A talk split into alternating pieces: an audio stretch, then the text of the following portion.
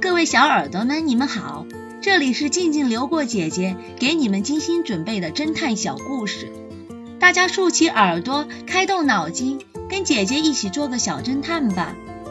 小侦探系列一百四十三，藏珠宝的罐头。一个夏日的清晨，警察局得到可靠的情报。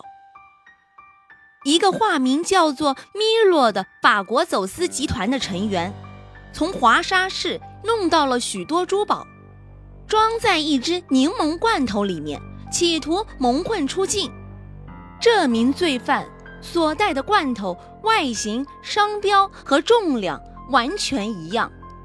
为了查获珠宝罐头，X 神探奉命前去海关协助检查。出发前。警察局长再三的强调，一定不能损坏出境者的物品，以免万一判断失误，造成了不良的国际影响。X 神探开车来到海关后，开始注意带罐头的外国人。果然不出所料，目标已到了海关。在接受检查时，那个化名叫做米洛的人出境时带着十二只罐头。都是柠檬罐头，X 神探知道靠摇晃罐头检查不出来什么，于是他微笑地问道：“这位先生，你带的全是柠檬果汁罐头吗？”米若彬彬有礼地回答道：“当然是。”X 神探淡淡一笑，他使了一招，然后取出其中一只罐头，严厉地问道：“这只罐头好像不是柠檬果汁罐头吧？”我们能打开看看吗？他打开一看，果然是珠宝。